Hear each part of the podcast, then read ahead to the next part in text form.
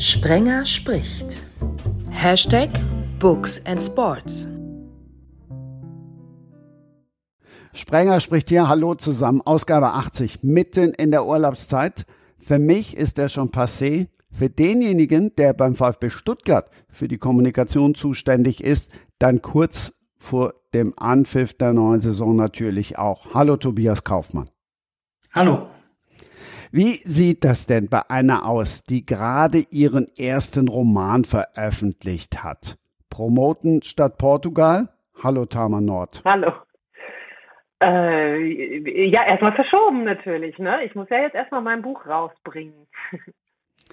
Der Dritte im Bunde, der lebt unter anderem davon, dass tatsächlich mal über Schach geschrieben wird und das Schach in aller Munde ist. Es war jetzt tatsächlich in den vergangenen Wochen viel drüber zu lesen.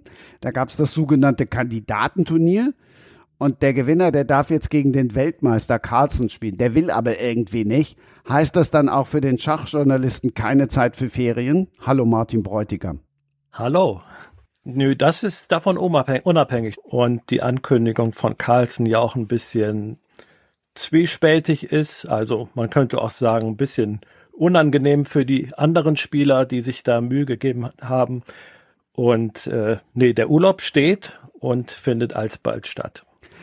Ich habe ehrlich gesagt äh, mich sehr gefreut, als ich hörte, ähm, Martin, dass du äh, dabei sein wirst, als ich mich dann ein bisschen beschäftigte mit, äh, mit dem, was du so machst, weil ich kann das jetzt hier einfach mal so offenbaren, ich habe überhaupt keine Ahnung von Schach. Ich weiß nicht, ob dir das oft passiert, dass du mit Leuten äh, sprichst, die wirklich, ja, einfach, also die, die weder Schach spielen noch ähm, sich in deiner Welt da so auskennen, aber ähm, ja, da, da ist für mich halt einfach tatsächlich so die Frage, wie kommst denn du zum Schachspielen? Also, ähm, also tatsächlich zu diesem professionellen Schachspielen. Das ist für mich, ich finde das total faszinierend. Ich habe mit viel Freude ähm, das, das Damen-Gambit gesehen, also die Serie. Ähm, mhm. Und ich finde es total faszinierend. Aber ähm, ja, wenn man selber nicht Schach spielt, dann ist es tatsächlich so ein bisschen so eine Welt, die ähm, ähm, ja, die, die ganz neu ist. Also magst du das mal erzählen, wie du zum Schachspielen gekommen bist? Ja, ich bin über meine Familie zum Schachspielen gekommen. Also mein Vater war Schachspieler, mein älterer Bruder auch. Aber am Anfang hat mich das überhaupt nicht interessiert. Ich konnte zwar schon mit fünf Jahren oder so die Regeln, aber ich fand andere Sachen viel spannender und habe jetzt dann erst angefangen, als ich so ungefähr elf oder zwölf war. Ähm, und ja, von da an habe ich dann richtig äh, losgelegt und äh, von da an ist eigentlich Schach ein ganz großer Bestandteil in meinem Leben. Also kein nicht nur, es gibt auch andere wichtige und schöne Dinge, aber es ist einfach unheimlich faszinierend, es ist eine faszinierende Welt und man muss auch gar nicht gut spielen, um das faszinierend zu finden. Man kann auch, wenn man gar nicht so viel kann, äh, sich so ein bisschen in das Spiel verlieben. Was ich faszinierend fand, war in der Vorbereitung äh, tatsächlich deine, der, der, Teil deiner Berufsbezeichnung, Schachjournalist. Also ich kenne ja ähm, viele Fachjournalisten in vielen Bereichen. Im Fußball gibt es natürlich sehr viele, die auch äh, sozusagen ein umkämpfter Markt. Wie ist es denn bei den Schachjournalisten? Wie viele gibt es denn von euch? ähm, jetzt so auf Deutschland bezogen beispielsweise. Ja, ja das sind vielleicht äh, eine Handvoll, sagen wir vielleicht ein gutes Dutzend, so, die meisten freiberuflich, einige geben auch eine Zeitschrift heraus, es gibt auch Schachzeitschriften.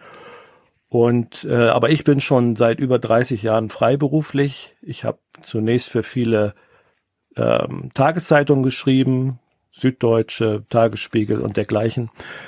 Und äh, aber nicht nur über Schach im Übrigen, also auch in den 90er Jahren über Fußball aus dem Weserstadion. Ähm, und ja, mittlerweile hat sich das Berufsfeld ein bisschen verändert. Ich würde mich schon immer noch als Schachjournalist natürlich bezeichnen. Ich schreibe ja auch für Zeitungen nach wie vor, aber mehr so als Kolumnist mittlerweile. Und ich habe auch noch ein paar andere Sachen. Äh, zum Beispiel gebe ich DVDs raus und solche Sachen. Also ähm, das sind also so Schachtrainings-DVDs. Äh, insofern würde ich mich als Schachjournalist einerseits immer noch bezeichnen und als Autor im Allgemeinen. Das trifft es vielleicht schon eher. Aber ihr kennt euch irgendwie alle untereinander. Also das kennt man ja auch die, also zum Beispiel die Journalisten der, der großen Tageszeitungen, die Printjournalisten, die bei den Länderspielen der Nationalmannschaft unterwegs sind, die kennen sich natürlich äh, dann mit der Zeit und sind über die Redaktionsgrenzen hinweg. Äh, Christian kennt das wahrscheinlich auch, so eine, ich will nicht sagen eine Gemeinschaft, aber die haben schon lose Kontakt, weil man natürlich viel Zeit miteinander verbringt. Ähm, ist das bei euch auch so?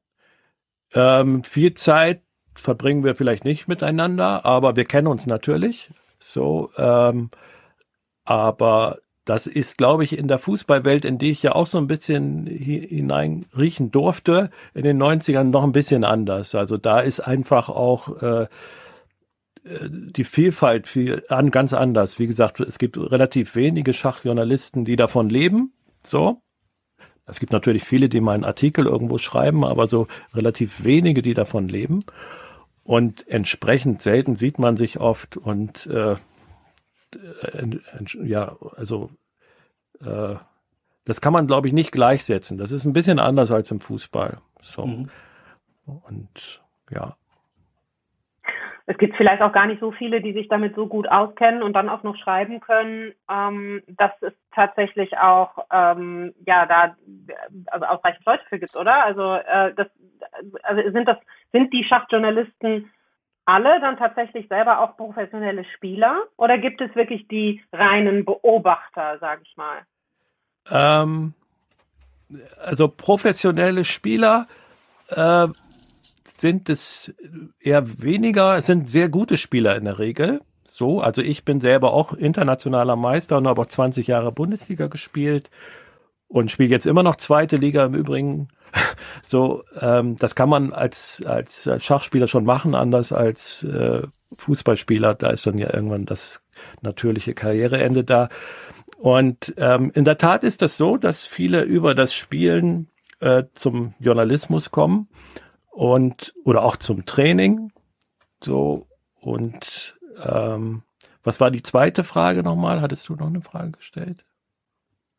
Tamar? Ich, ich, ich habe spontan eine andere, ähm, äh, ja. weil du gerade sagtest, das natürliche Karriereende, das bei ähm, Fußballspielern zum Beispiel natürlich einfach irgendwann gegeben ist. Heißt mhm. das, dass man mh, als Schachspieler immer besser wird und äh, im, im, im Grunde die Älteren die Besten sind, weil sie die meisten, die meiste Erfahrung haben? Nee, das ist eine gute Frage, weil es ist tatsächlich ein bisschen so dieser Leistungszenit, der ist ein bisschen anders. Ich weiß nicht, beim Fußball hat er sich, glaube ich, auch ein bisschen nach vorne verschoben. Früher hielt man das so für 27, schätze ich mal. Ihr kennt euch da sicherlich besser aus. Äh, aber äh, mittlerweile hat sich es, glaube ich, ein bisschen nach vorne verschoben. Und beim Schach ist es immer so, dass man davon ausgeht, dass so man mit 30, 35 das optimale Alter erreicht hat, wo dann quasi diese äh, Energie, die man so noch in sich spürt, äh, so einerseits und andererseits quasi die, die Erfahrung so perfekt zusammenpassen. Und man kann aber Schach immer auch noch äh, weiterspielen auf hohem Niveau. Irgendwann lässt es dann nach, weil einfach die Synapsen im Kopf nicht mehr so schnell klicken und äh, dann ist es so mit 60, 65 lässt es dann deutlicher nach. Ähm, aber so bis 60 kann man auch professionell noch auf relativ gutem Niveau spielen. Also es gibt sogar den einen oder anderen Spieler, Viktor Kotschneu, der war mal Vize-Weltmeister, der hat sogar noch mit äh, Ende 70 sehr, sehr stark gespielt. Der war auch noch Profi zu der Zeit. Ja. Aber das sind dann eher Ausnahmen. Ich kenne das ja von den Autoren und Autorinnen, die treffen sich dann zu Stammtischen und trinken mal ein. Das klingt jetzt bei den Schachmenschen nicht irgendwie so richtig gesellig. Ach doch, doch, doch. Da trinken schon viele. Äh, es gibt auch schöne Freundschaften und äh, so. Ähm, das ist nicht alles nur Konkurrenz und äh, Neid oder so. Im Gegenteil. Also äh, im Einzelfall ist es auch äh, sehr tiefe Freundschaft. Jetzt nicht unbedingt bei allen, aber das ist wie äh, in anderen Lebensbereichen auch. Äh, einige mögen sich, andere mögen sich nicht. Und da bilden die Schachspieler wirklich keine Ausnahme. Das wäre dann eher so ein Mythos, äh, wenn man das glaubte. Nee, das ist sicherlich nicht so. Jetzt haben sich, das weiß ich ja, alle drei Nicht-SchachspielerInnen auf dich gefreut. Wie ist es denn bei dir, wenn du dann mit Nicht-SchachspielerInnen dich umgeben musst. Oh, jetzt in eurem Fall zum Beispiel? Ja, da habe ich mich auch sehr, sehr gefreut. Ähm, so, vielen Dank übrigens, dass ihr äh, mich zu euch genommen habt, als Außerirdischer sozusagen. ähm, nee, ich, äh, ich, ich freue mich auch sonst sehr, wenn ich mit äh, normalen Menschen in Anführungsstrichen zusammenkomme. so, äh, nee, das ist ganz schön. So. Tama und Tobias, ich suche ja immer so die Schnittstellen. Kann ich den Ausdruck benutzen? Wissenschaftsjournalisten?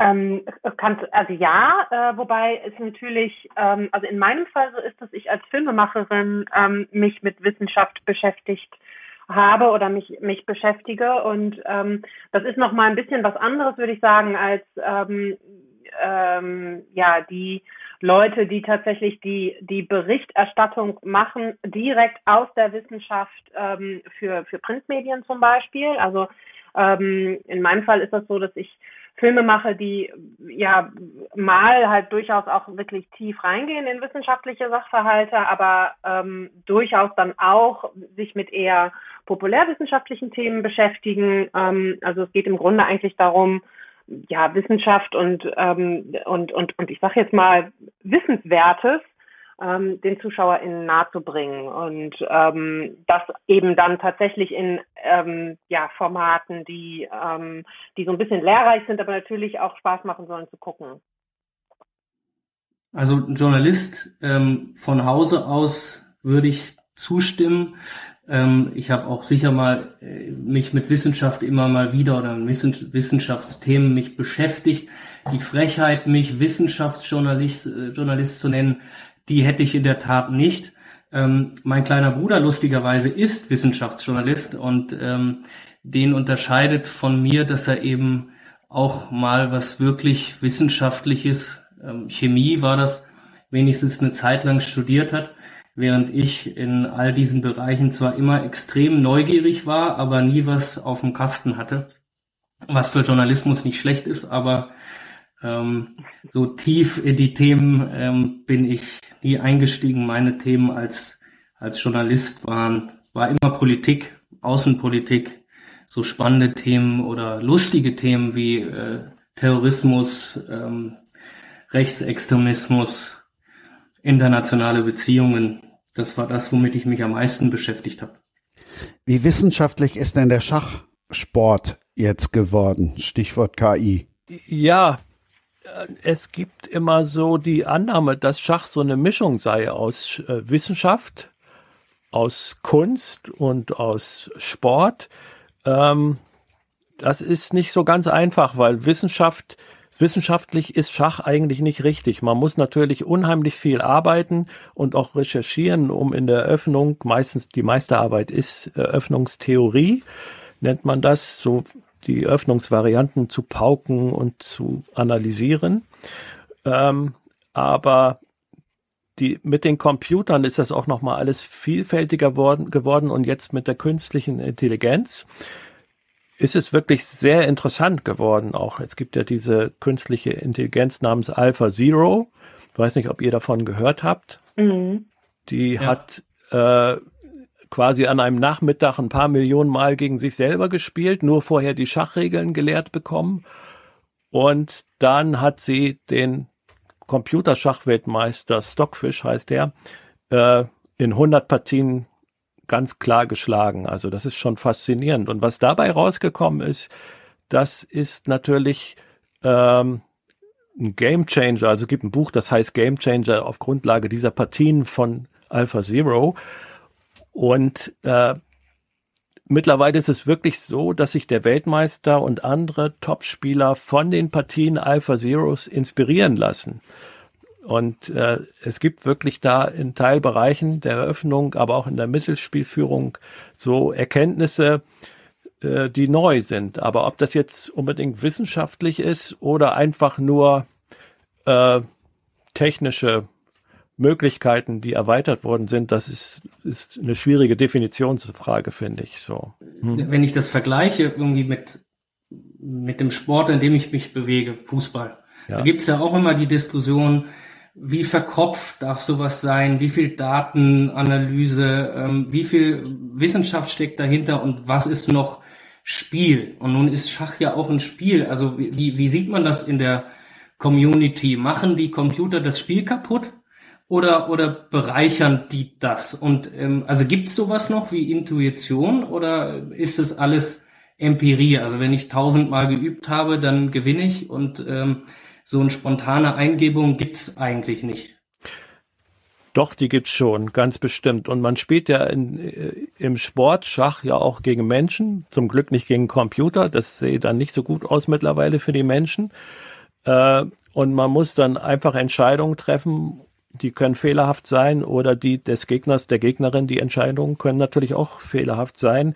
Und insofern äh, spielt diese Perfektion, wie man sie von KI kennt, auch keine so große Rolle in der praktischen Partie, sondern man muss da, wenn man sich ans Brett setzt, als Großmeisterin oder als Großmeister oder als Spielerin oder Spieler auch äh, dann Entscheidungen treffen. Und die sind natürlich einerseits intuitiv und aber andererseits auch äh, so rechenbasiert. So. Und da gibt es immer noch viel Raum für Intuition und äh, ja, überhaupt, es ist, Schach ist ja ein Spiel mit nahezu unendlichen Möglichkeiten. Also es gibt diesen Vergleich, Helmut Pfleger von der Zeit, der sagt das immer gerne. Und es stimmt ja wohl auch, im Schach gibt es mehr Möglichkeiten als Atome im Weltall. Und äh, ja, man wird es nie ganz ergründen können.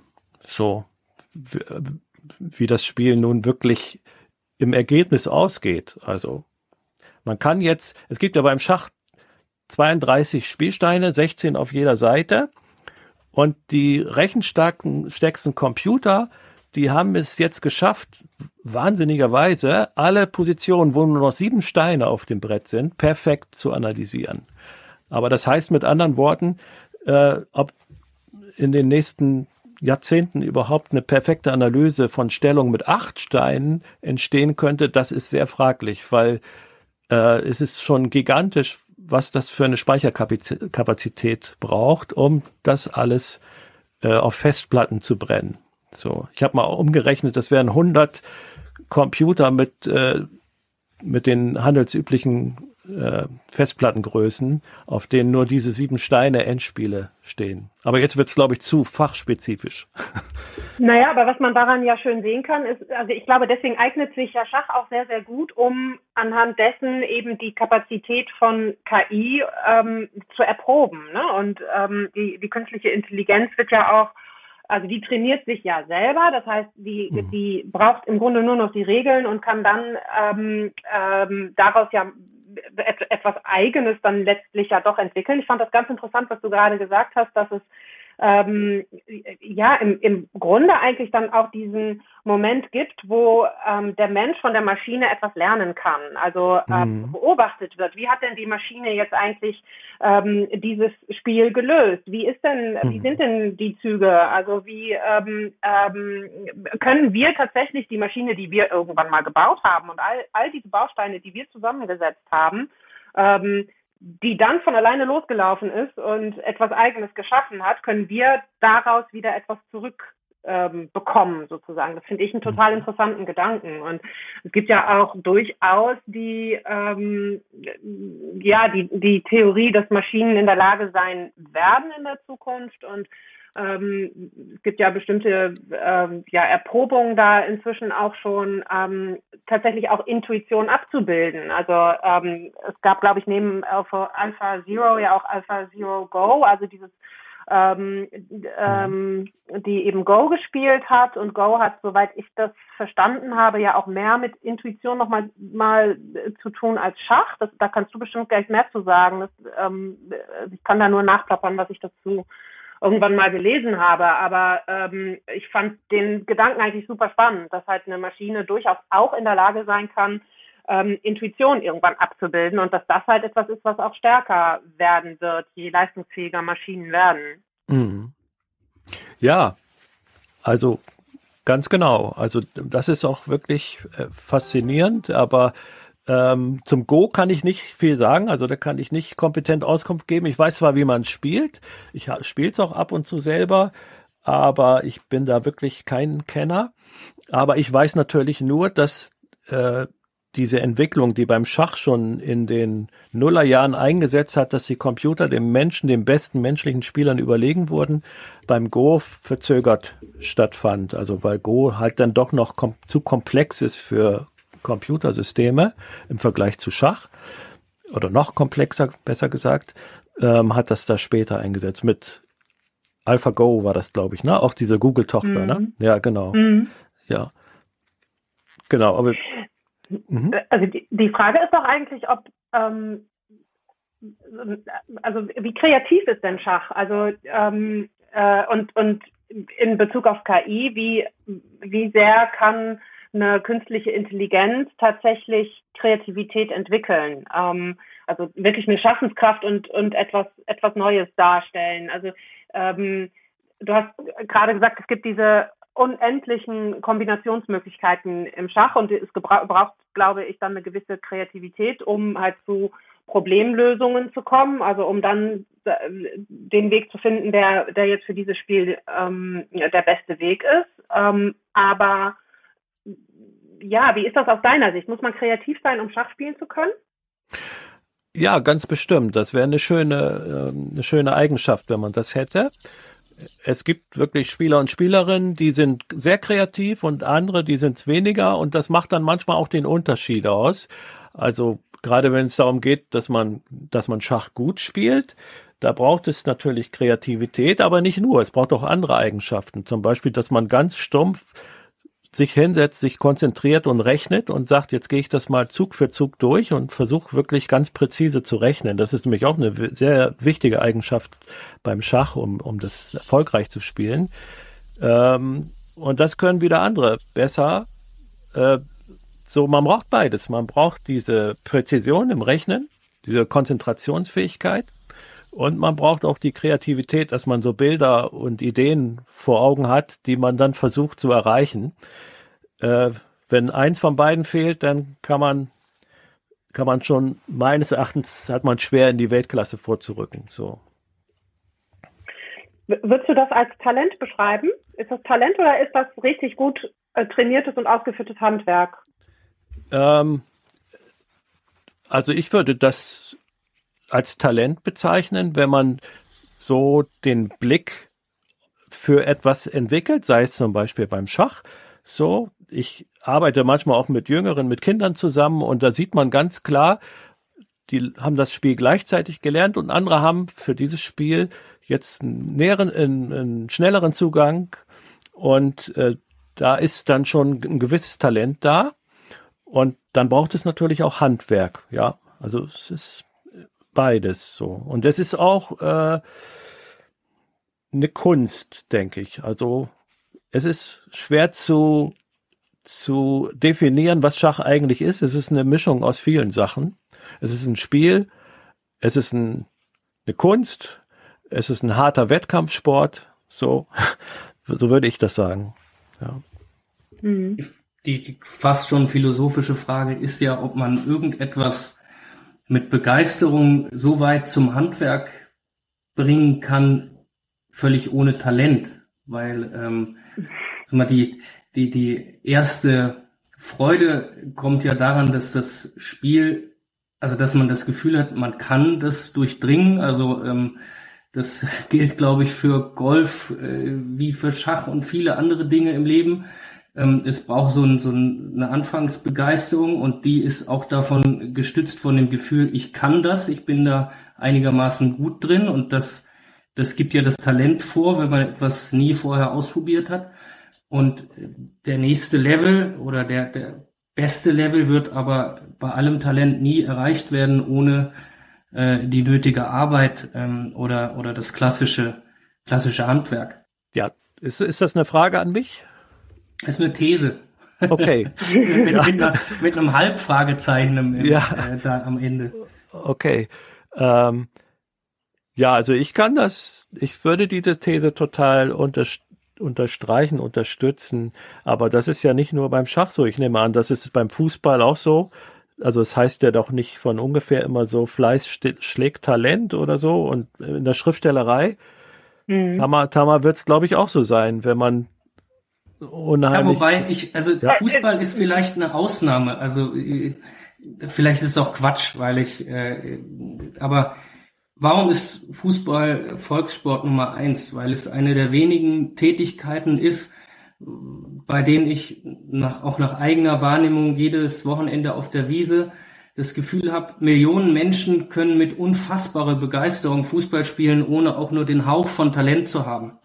Und ähm, das oder das gar nicht zu können und, und trotzdem haben sie Spaß daran und wissen hinterher am Fernseher, was der Profi hätte anders machen äh, sollen. Und ich glaube, es gibt ganz viele Tätigkeiten im Leben, wo man diesen Schritt gar nicht erreicht. Also Beispiel Golf. Wenn, wenn da jeder Schlag daneben geht, werde ich da nie Spaß dran haben. Wenn ich beim Schreiben merke, das funktioniert alles nicht, ähm, meine Texte gefallen niemandem, mir fällt nichts ein, ähm, ich kann nicht mit Pointe texten und so weiter und so fort, dann lasse ich das, glaube ich, sein.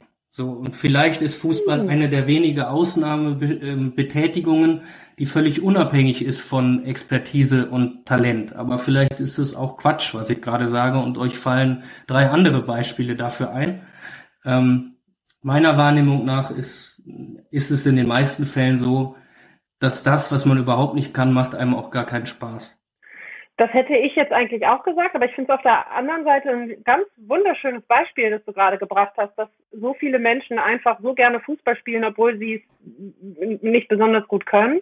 Und ich glaube aber, dass es beim Schreiben ähnlich ist. Also ähm, vielleicht muss man unterscheiden zwischen tatsächlich dem, was man gerne tut, einfach um sich und seinem Leben irgendwie einen Ausdruck zu geben und dem, ähm, was man tatsächlich mit einer Ernsthaftigkeit betreibt, ähm, die in die Richtung geht, dass man damit auch seinen Lebensunterhalt bestreiten möchte. Und ähm, beim Schreiben zum Beispiel ist es also spätestens seit den Zeiten des Internets ja so, dass jeder schreiben kann, was er will und wie viel er will. Und das ganze Internet ist voll mit Texten von Menschen, die, die genau dieses Outlet halt eben nutzen, um, ähm, um, um ja, sich, ähm, sich zu äußern zu allen möglichen Themen, aber durchaus auch mit ähm, naja, mit dem Versuch, irgendwie literarische Texte ähm, zu produzieren. Und ähm, ja, das ist insofern dann ja auch total okay. Das muss ja auch keiner lesen, wenn er nicht will. Ähm, mhm. Ist aber nochmal was anderes als tatsächlich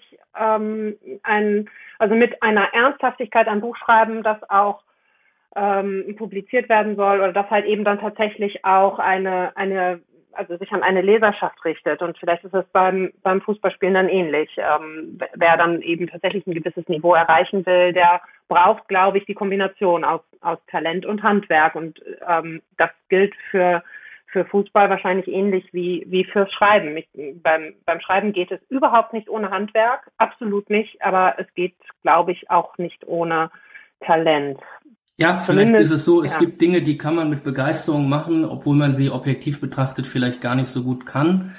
Ähm, wenn man das halt nicht merkt, und da gebe ich dir jetzt äh, komplett recht, beim Schreiben ist es auch so. Natürlich kann jeder vor sich hin bloggen oder auch malen oder künstlerisch tätig sein, einfach aus Spaß an der Freude. Und es gibt bestimmte Tätigkeiten, ähm, mein Golfbeispiel äh, fällt mir da immer ein, da schließt sich das aus, weil die, die Frustmomente einfach nicht zu überspielen sind. Also gut, vielleicht gibt's auch Leute, die Spaß dran haben, ähm, eine, äh, ein paar fünf ähm, Kurs oder ein paar fünf Loch immer mit 20 Schlägen zu spielen und das macht denen gar nichts aus.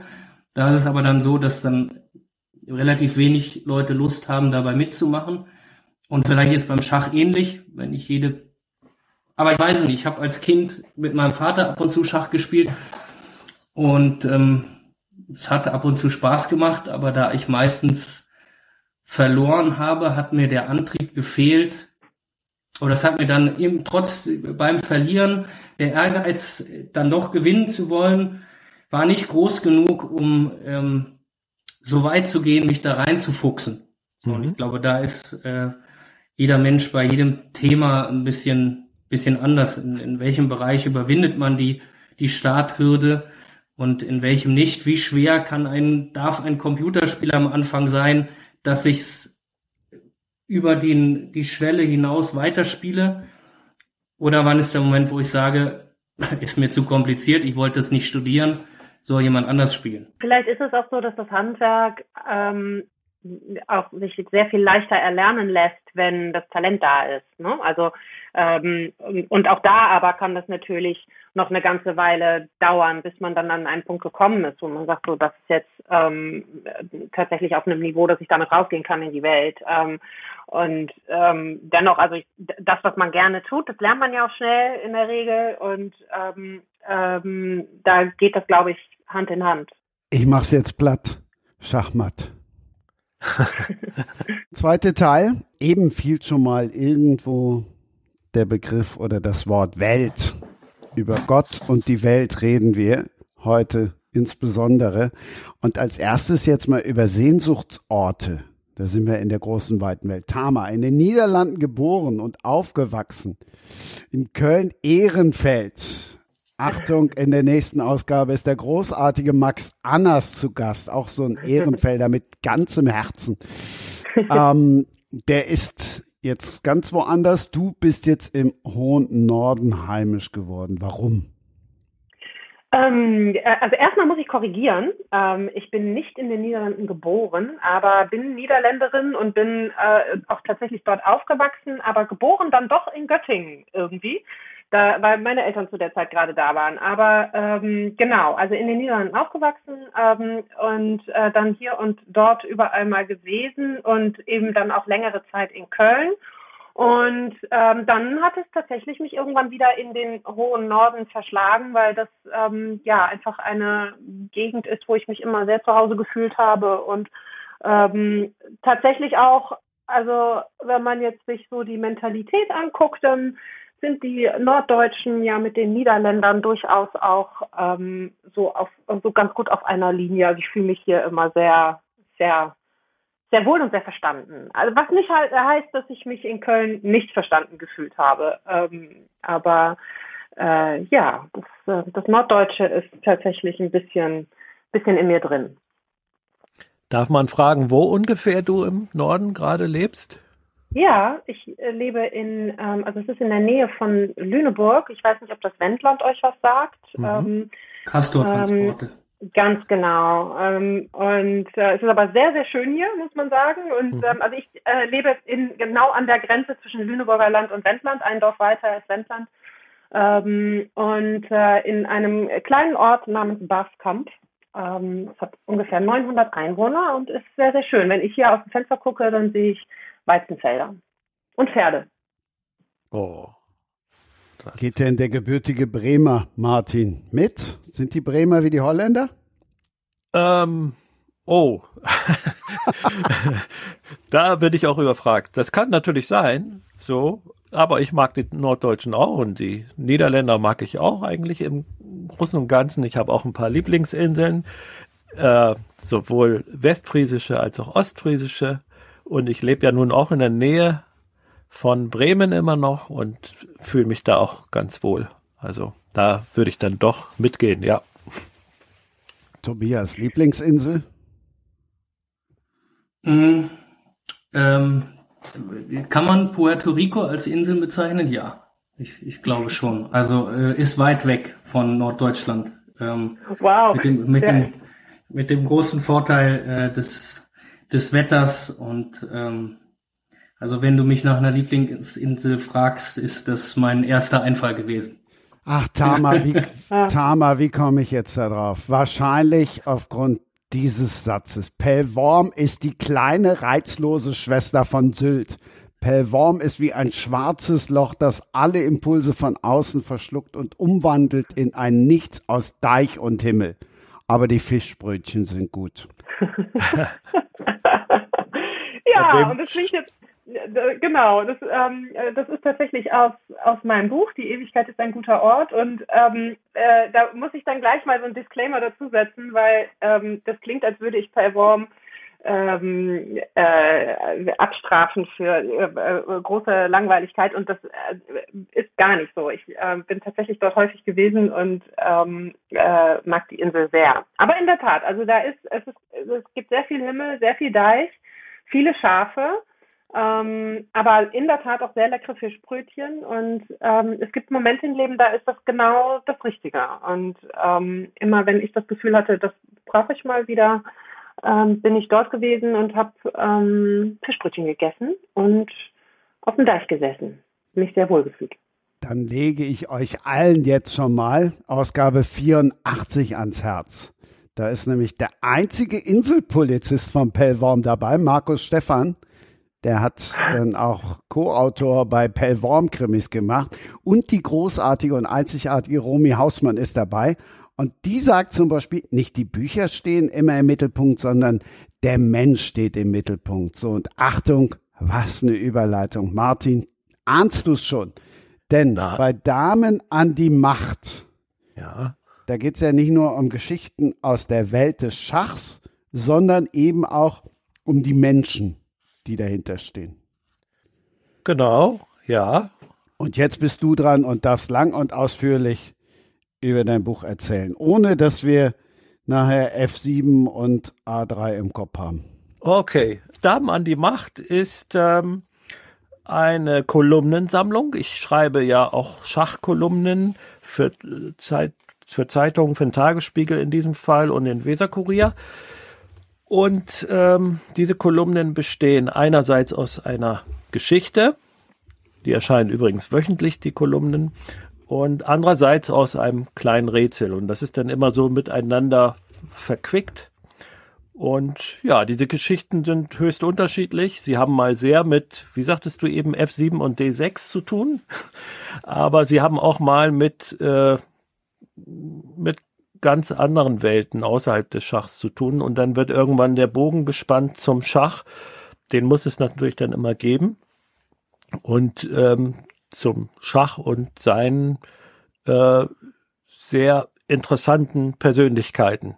So, das ist mir immer ganz wichtig. Also ich denke immer, dass äh, das ist so vielfältig und divers. Man kann wirklich sehr viel über Schach schreiben und muss nicht immer über irgendwelche Turniergewinner und Gewinnerinnen schreiben, sondern man kann auch manchmal über solche Randbeobachtungen schreiben, die vielleicht viel interessanter sein können. So. Und ja, das ist jetzt gerade erschienen. Ähm, ich wurde letzthin darauf angesprochen bei der Endrunde der Bundesliga im Bremer Weserstadion, dass das ja wohl ein ähm, Buch über Frauenschach war. Äh, sei. und äh, dann habe der entsprechende das zur Seite gelegt. Also so, und es ist natürlich erstens so der Begriff Frauenschach ist schon sehr problematisch, spielt aber eine gewisse Rolle. Äh, in der Schachwelt, weil es gibt, obwohl es eigentlich keine biologischen Unterschiede von Relevanz gibt, zum Beispiel wie beim Fußball, weil die Männer mehr Muskelmasse haben, ist es sinnvoll, dass man Frauen und Männer getrennt Fußball spielen lässt, ähm, wie in anderen Körpersportarten auch. Aber beim Schach gibt es eigentlich keine logisch schlüssige Erklärung dafür, dass es und das unterschieden wird zwischen Männer und Frauenschach. Das ist schon mal Punkt eins. Und Punkt zwei ist natürlich, dass das Buch äh, nicht nur, äh, dass das Buch keines ist über Frauenschach, sondern dass es, dass natürlich viele Frauen auch vorkommen, viele spannende Frauen. Und äh, aber irgendwie sind sie dennoch im Verhältnis zu den Männern, die da zum Zug kommen, äh, etwas unterrepräsentiert. Was einfach daran liegt, äh, weil im Vergleich viel mehr Männer Schach spielen als Frauen. Also es gibt im Deutschen Schachbund nur sieben Prozent oder sechs bis sieben Prozent weibliche Mitglieder. Und das, äh, ja, das ist auch so ähnlich in den restlichen Teilen der Welt. Das ändert sich aber gerade glücklicherweise ein bisschen, aber sehr langsam. Das hat natürlich vielfältige Gründe, soziokulturelle Gründe und so weiter. Aber es, wie gesagt, es ändert sich nicht zuletzt durch die von Tamar vorhin schon erwähnte wunderbare Serie Damen Gambit und durch die vielfachen Bemühungen der äh, vielen Schulschach-AGs so, ähm, da spielen halt auch viele Mädchen mit und ich hoffe sehr, dass sich das dann mehr und mehr dem Laufe der nächsten Jahrzehnte angleicht. Ähm, ja, das genau. Damen an die Macht ist heißt das Buch. Kann ich vielleicht auch noch mal kurz erklären. Äh, ist jetzt nicht so aktuell der Titel wegen des furchtbaren äh, russischen Angriffskrieges, sondern und, und anderer seltsamer männlicher Gestalten, die so regieren, sondern äh, der Titel stand schon sehr lange fest und ähm, ist eine Überschrift in dem Buch, das, die heißt Damen an die Macht. Und da geht's halt ähm, unter anderem darum, wie die Dame, die ja die dominante Figur ist auf dem Schachbrett, die Dame ist, hat am meisten Power, hat am meisten Möglichkeiten, äh, wie das dazu kam. Das ist nämlich schon 500 Jahre alt. Vorher gab es gar keine Dame im Schach. Die, das ist quasi so eine Erfindung aus der Zeit, die auch ein reales Vorbild gehabt hat wahrscheinlich. Ähm, die, eine Königin, äh, eine spanische Königin war da wahrscheinlich Vorbild. Und andererseits äh, Studien, die belegen, äh, dass je mehr Frauen an demokratischen Prozessen beteiligt sind, desto größer die Chancen sind auf Frieden, um es mal so einfach herunterzubrechen. Und insofern ist das, äh, erschließt sich der Titel nicht sofort äh, so. Und ich weiß auch gar nicht genau, warum das so heißt. Aber wir haben das jedenfalls dann so gemeinsam mit dem Verlag entschieden, dass es, äh, dass es ganz gut in die Zeit passt. Ich finde den Titel großartig. Also der hat mich äh, getriggert, insofern, weil du sagtest, äh, ist basiert auf einer Kolumnensammlung. Ähm, ich habe auch mal ein Buch veröffentlicht, das auf einer Kolumnensammlung äh, basierte. Das, das heißt Die kleine Chefin. Da ging es äh, darum, wie sich äh, unser Familienleben, mein Leben als Mann und Vater dadurch verändert hat, dass äh, unsere erste Tochter geboren ist. Und ähm, wir haben dann als nächstes noch weibliche Zwing Zwillinge bekommen. Das heißt, ich habe äh, drei Mädchen und mhm. wenn äh, ein Buch Damen an die Macht heißt, dann denke ich einfach an zu Hause. Also ähm, der zweite Teil des Buches hätte auch könnte heißen, wenn es ihn gäbe, Damen an der Macht. Das ja. ist die Zustandsbeschreibung. Äh, in, in meinem Haushalt, was ich mhm. tatsächlich ähm, total faszinierend finde, mit drei Teenager-Mädchen, die auf ähm, wie man immer so, so hässlich sagt, starke Frauen äh, Wert legen. Ähm, den Begriff will ich mir gar nicht zu eigen machen, aber die, die da total ähm, hinterher sind, ähm, die, die jede Entwicklung in Afghanistan verfolgen, ähm, wie es da Mädchen und Frauen geht, wenn der Westen abzieht äh, und so weiter. Deswegen, ähm, ich fand den Titel wirklich gut und habe ähm, die Zweideutigkeit mir eingebildet, sofort verstanden zu haben. Na, das ist doch toll. Mich hat der Titel auch sofort angesprochen und ähm, ich habe auch äh, komischerweise sofort so eine, so eine Mehrschichtigkeit darin gesehen, denn ähm, für mich hat es tatsächlich äh, sich, äh, also ich habe sofort ein Interesse an dem Buch verspürt, weil ich mich gefragt habe, ja stimmt, wie ist das denn eigentlich tatsächlich im Schach? Ist es im Schach ähnlich wie ähm, in ähm, anderen Teilen der Gesellschaft, dass eben ähm, ja alte Strukturen langsam anfangen aufzubrechen, ähm, dass äh, wir es zu tun haben mit ähm, einer, einer neuen Strömung möglicherweise ähm, und eben damit, dass Frauen auch im Schach zu ihrem Recht kommen. Und ähm, wie gesagt, also du hattest die Serie ja auch jetzt gerade schon mal angesprochen, ähm, die hat natürlich dafür gesorgt, dass Frauen im Schach einfach eine, eine größere Sichtbarkeit bekommen haben, aber in, also ich, ich kann aus meiner Erfahrung sprechen, dass Schach nie an mich herangetragen worden ist. Also es hat nie sich jemand hingesetzt und gesagt, ich bringe dir jetzt mal Schach bei und das solltest du jetzt mal lernen, das ist ein interessantes Spiel, mach das doch mal. Und ich komme aus einem Bildungshaushalt, wo das durchaus hätte sein können. Also ähm, dementsprechend, ja, finde ich das total super und, und ich mag auch sehr, dass es Damen an die Macht heißt und nicht Damen an der Macht. das ist eine sehr schöne Aufforderung. Ja, danke schön.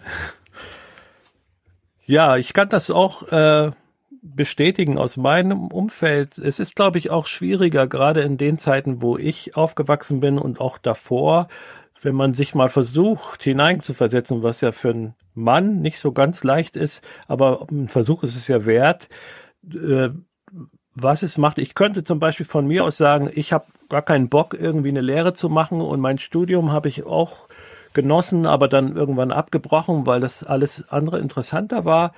Äh, ich werde jetzt mal Schachspieler. So, äh, das kann man als Mann vielleicht so als äh, Roll rollenstereotypisch jetzt argumentiert, kann man sich leider viel eher erlauben oder konnte man sich als äh, Frau, als als Frau. Und, und insofern ähm, ist das sicherlich ein wichtiger Aspekt, dass, dass man, dass es einfach da äh, diese, diese Rollenbilder gibt, die, die auch im Schach eine Rolle spielen. Also das äh, ist ein ganz wichtiger Aspekt. Man muss auch dazu sagen, dass es historisch begründet ist. Auch im 19. Jahrhundert, Ende des 19. Jahrhunderts durften Frauen gar nicht im Schachverein Mitglied sein. So, das äh, äh, und mhm. dann hinterher wurden sie dann da geduldet und belächelt und und so weiter. Also das, die Startschwierigkeiten für Frauen, so eine Sache zu machen, waren wie in anderen Bereichen übrigens auch. Äh, ich kann mir das vorstellen, dass auch in der Schriftstellerei ähnlich war. Mittlerweile hat sich das ja auch geändert, aber so, äh, es gab ja auch Jahrzehnte, in dem es dominant war, äh, in dem die Romanautoren eigentlich überwiegend, sag ich jetzt mal zu 90 Prozent männlich waren. So und ein ähnliches Bild ist, ist herrscht immer noch im Schach vor. Mhm. Und äh, die Literatur ist ja vielleicht schon ein bisschen weiter.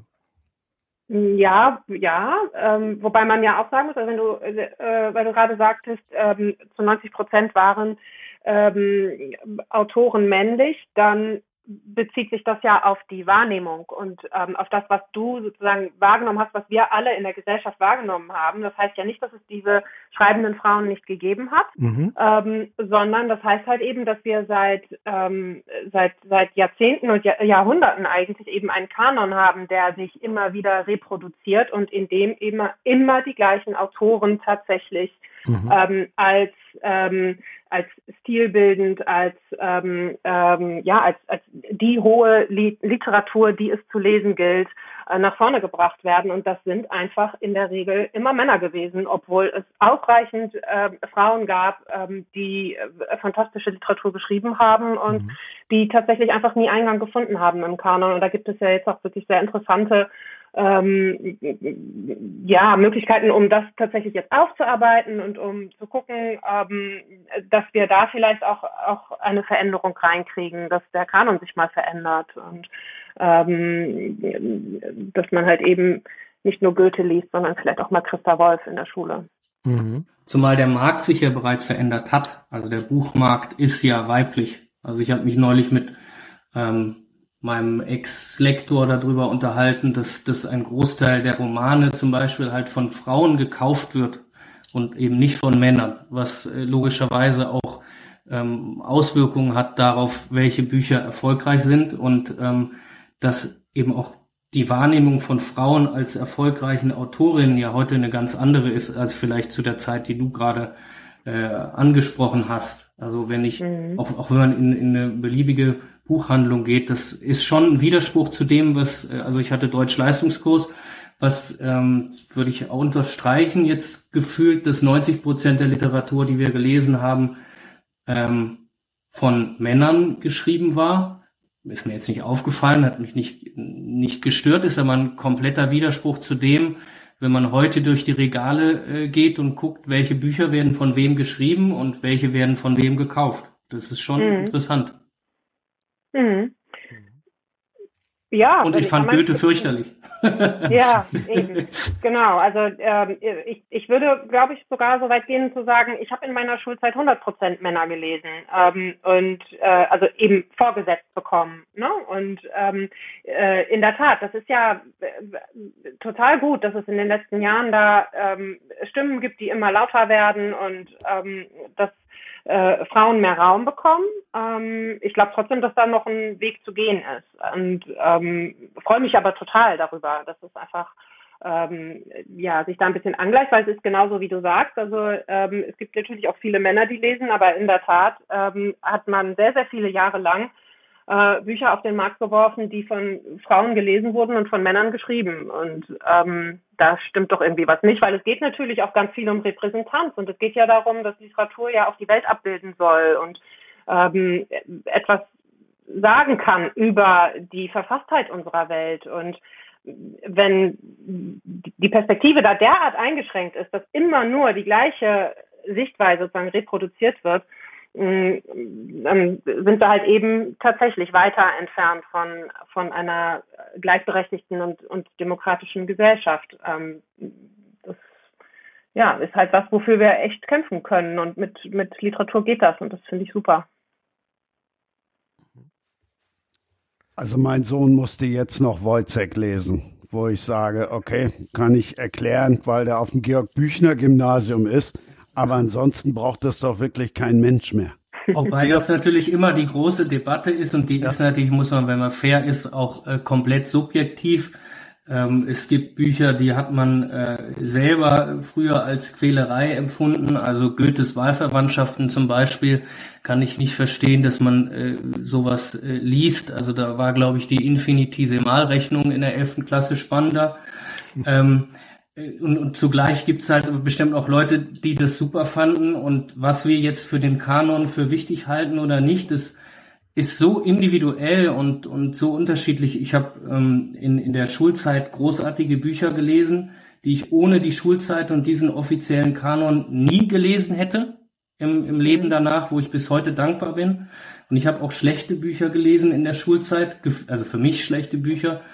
Und Frau und Mann hat da gar nicht so eine Rolle gespielt als Autor. Ich habe auch ganz traumatische Literaturerfahrung mit einem Buch von, äh, von einer Frau gehabt als Jugendlicher, aber ähm, entscheidend ist, glaube ich, dass, dass man sich einfach ehrlich eingestehen muss, dass ähm, zu Gleichberechtigung eben auch gehört, ähm, anzuerkennen, dass Frauen und Männer, also nicht alle Frauen und alle Männer, aber Frauen und Männer unterschiedlich ticken, dieselben Dinge vielleicht anders sehen, anders wahrnehmen und deswegen ist für mich auch ganz logisch, ähm, dass es Männern wahrscheinlich viel leichter fällt, für Männer zu schreiben, in Anführungsstrichen, und, und Frauen für Frauen. Es gibt Leute, die können beides und es gibt auch Leser, die können beides. Aber so mal grundsätzlich würde ich mir einbilden, dass, dass es bei vielen Dingen oder bei vielen Themen auch so ist, dass, ähm, dass es, ein Mann schreibt ein Buch anders als eine Frau, selbst wenn es um dasselbe Thema geht. Und das ist ja das Spannende gerade daran. Also wenn wir alle, alle total gleich wären, wäre es ja langweilig. Ja, also ich, ich würde das nicht so unterschreiben. Also natürlich schreibt äh, jede Schriftstellerin, ähm, also das, die, es, jeder unterscheidet sich in der Art und Weise, wie geschrieben wird, ja. das ist klar. Ähm, ich würde nicht sagen, dass es eine ähm, eine grundsätzliche Art gibt, wie Frauen schreiben und wie Männer schreiben. Ähm, nee, das, aber ich das, finde, so aber ich finde, Nee, ich finde es nur wichtig, das nochmal zu sagen, dass es halt, dass es mir eben darum geht, dass eben ähm, unterschiedliche Perspektiven gesehen äh, werden und eben nicht nur von Frauen für Frauen. Also ähm, ich wüsste gar nicht, wie das geht. Also wie schreibt man denn ein Buch für Frauen oder wie schreibt ein Mann ein Buch für Männer? Also ähm, das, das, das Konzept erschließt sich mir gar nicht, sondern ähm, wenn wir schreiben, dann schreiben wir doch für, für die Menschen, die es lesen wollen, unabhängig tatsächlich davon, ähm, wie sie sich identifizieren. Und da glaube ich aber, dass es, ähm, dass es heute eben eine, eine also dass, dass Frauen eine größere Möglichkeit haben, ihre Perspektiven auch sichtbar zu machen und und ähm, ähm, das sollte sich aber nicht nur an Frauen richten, sondern das sollte sich tatsächlich auch ähm, im Grunde an die gesamte Gesellschaft richten, weil ich, es ist doch auch wichtig, dass ähm, also auch Männer sich ein Bild davon machen, wie eine weibliche Perspektive auf die Welt aussieht. Was ich meinte, und das kannst du natürlich als Romanautorin viel besser beurteilen als äh, ich jetzt in dem Fall, aber ich glaube einfach, dass es schon mit der Auswahl des der Protagonisten beginnt. Und wenn ich mir jetzt vorstelle, ich würde endlich den großen Roman schreiben, den ich mir seit Jahren vorgenommen habe und der, den ich auch morgen anfange, ähm, mir fällt es viel leichter, als Hauptperson jemanden zu wählen, der ein Mann ist. Und ich würde mir, ähm, müsste mich sehr viel mehr anstrengen zu überlegen, wie würde ich das Buch oder die Geschichte bauen, wenn die Protagonistin eine Frau wäre, weil man sich vielleicht besser reinversetzen kann. So, so meinte ich das. Äh, ich meinte mhm. nicht so, dass Männer für Männer schreiben und Frauen für Frauen. Das ist ja definitiv nicht so. Ähm, aber die, die, die Zahl der männlichen Protagonisten ist ja auch höher, glaube ich, wenn man durch die Literatur geht, dadurch, dass einfach, also in diesem Kanon, von dem wir sprachen, weil eben die meisten Bücher in diesem Kanon von Männern sind. Und das gäbe ein anderes Bild, wenn das, wenn das mehr aufgebrochen wäre. Das stimmt, das ist richtig. Würdest du denn auch, also das, ähm, heißt das, dass wenn du äh, dir aussuchst, was du lesen willst, dass du dann tatsächlich auch eher zu Büchern greifst mit ähm, männlichen Protagonisten? Ja, interessante Frage. Ähm, wenn du mich jetzt gefragt hättest äh, von männlichen Schriftstellern, hätte ich Nein gesagt, weil äh, sich äh, die Bücher, die ich so letzter Zeit viel gelesen habe oder gelesen habe, da waren auch viele weibliche Autorinnen darunter. Interessanterweise, ich habe es Christian neulich erzählt, als wir uns getroffen haben, äh, eine Krimiserie, die in den 20er Jahren in Wien spielt, 90er, äh, 1990er und 1920er Jahren in Wien spielt, äh, wo der Protagonist ein männlicher Kommissar ist und der ähm, Autor, denkt man auch ein Mann ist, Alex Beer. Und äh, dann habe ich nachgelesen und festgestellt, dass die Autorin eine Frau ist und dieses äh, Pseudonym, das sie sich ausgesucht hat äh, für, für die Veröffentlichung de, der ähm, Romane, ähm, eben das in Anführungsstrichen verschleiert, was sicher nicht bewusst war. Aber ich hätte, also wenn du mich jetzt gefragt hättest, hat dieses, hat diese Bücher eine Frau geschrieben oder hat ein Mann geschrieben, hätte ich gesagt, die Bücher sind von einem Mann und sie waren von einer Frau. Weswegen äh, dass das nochmal unterstreicht, dass ich vorhin nicht, nicht sagen wollte, dass, dass man das am Stil erkennen kann, sondern dass ähm, also in den Krimis wird richtig brutal gemordet und, äh, und wie gesagt, die meisten Hauptpersonen sind Männer. Deshalb hätte man klassischerweise gesagt, vermutlich hat ein Mann geschrieben, war aber nicht so. Ich könnte mir vorstellen, dass man, wenn man Romanautor oder Romanautorin ist, dass es auch ganz spannend sein kann, sich bewusst und auch förderlich äh, sein kann für die Qualität des Buches, des Werkes, wenn man sich bewusst versucht, in etwas hineinzuversetzen, äh, mit dem man gar nichts zu tun hat. Also das ist, äh, muss jetzt nicht unbedingt das andere Geschlecht sein, kann es, aber ich denke zum Beispiel an ein Buch von Peter Stamm, das ist ein Schweizer Schriftsteller, der hat vor 20 Jahren äh, ein, ein Buch geschrieben, das hieß Ungefähre Landschaften und das hat er aus, aus der Perspektive einer Frau geschrieben und das war so brillant, fand ich. äh, so äh, und so bemerkenswert in dem Zusammenhang. Äh, das wäre ihm vielleicht nicht so gelungen. Er hat auch viele Bücher aus Perspektive äh, aus männlicher Perspektive geschrieben, die fand ich nicht so toll. So, äh, vielleicht ist das für, für die Sache auch förderlich, wenn man versucht, mit all seiner äh, Kraft und Empathie sich versucht in etwas hineinzuversetzen, was einem eigentlich völlig fremd ist oder ziemlich fremd ist. So, das vielleicht mal als Idee, als These sozusagen.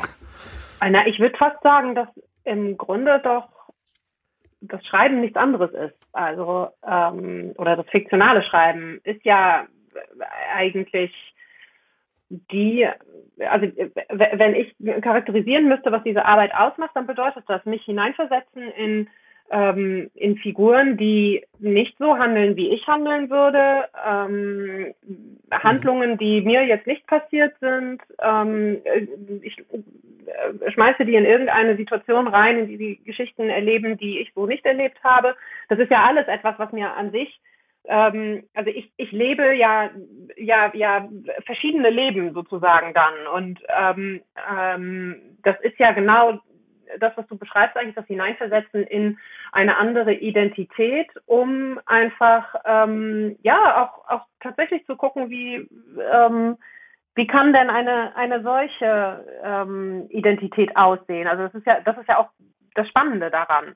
Und ähm, deswegen glaube ich, dass es vielleicht, also äh, ich bin jetzt vielleicht insofern kein gutes Beispiel, weil mein Roman tatsächlich eine Protagonistin ähm, zur Hauptfigur hat. Aber ähm, es tauchen natürlich noch viele andere Figuren auf. Da sind auch männliche dabei. Das habe ich mir also angemaßt. Mm, und ähm, da hat es für mich so im ähm, Entwerfen der Figuren keinen Unterschied gemacht, ob männliche Figuren sind oder weibliche Figuren, ähm, sondern es ging darum, eben unterschiedliche Charaktere zu erschaffen, die eben ja sich sich von mir unterscheiden und die anders handeln als ich. Und entsprechend äh, lag darin eigentlich die Schwierigkeit und nicht ähm, oh, das ist jetzt ein Mann. Ich weiß eigentlich ja gar nicht, wie das ist, ein Mann zu sein, weil ich selber bin eine Frau. Ähm, also das war, das stand für mich nicht im Vordergrund. Wir haben gehört, dass tatsächlich sowohl Tobias Kaufmann als auch Tama Nord gesagt hat, Damen an die Macht ist ein toller Titel. Jetzt fragen wir gleich mal Tama Nord, wie sie denn den Titel ans Licht findet. Der eine oder andere oder die eine oder andere liest ja auch dann tatsächlich mal die Shownotes und denkt, hä, was redet der da? Sprenger spricht, was sagt er da mit ans Licht? Wie, bitteschön, Tama, bin ich jetzt ans Licht gekommen? Ähm, ja, wie bist du ans Licht gekommen? Also ich nehme an, dass du ähm, in einer tiefgehenden Internetrecherche herausgefunden hast, dass der Arbeitstitel meines Buches ans Licht hieß. Ähm, denn inzwischen heißt das Buch ja anders. Also ähm, erschienen ist es als Die Ewigkeit ist ein guter Ort bei Kindler.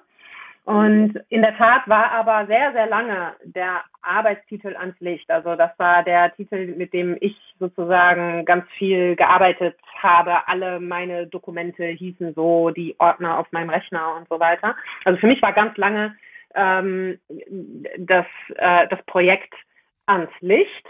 Ähm, und es passt auch eigentlich ganz schön, weil es ist ja mein Debütroman und ich habe damit ähm, ja mein, meinen ersten Roman ans Licht gehoben. Deswegen ähm, musste ich mich davon, als ich mich davon trennen musste, äh, hat es ein bisschen gedauert, bis ich mich umgewöhnt habe, aber dann, dann war auch sehr schön.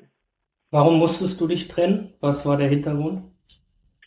Es war im Grunde so, dass wir, ähm, also ich habe mit dem Verlag darüber geredet, welchen, also das ist ja so, wenn ähm, es dann an die Veröffentlichung geht, dann spricht man eben darüber, welchen Titel man sich vorstellen kann. Und ähm, es, also ans Licht fand der Verlag schon auch gut, aber es ging dann eher so in die Richtung, ähm, dass es vielleicht etwas unspezifisch sei, dass es möglicherweise auch ähm, einen falschen Eindruck erweckt, weil es ähm, ja vielleicht ähm, also auf ein Genre hinweist, was es nicht ist oder so. Und ähm, dann wurde ich gebeten, noch ein paar mehr Vorschläge zu machen.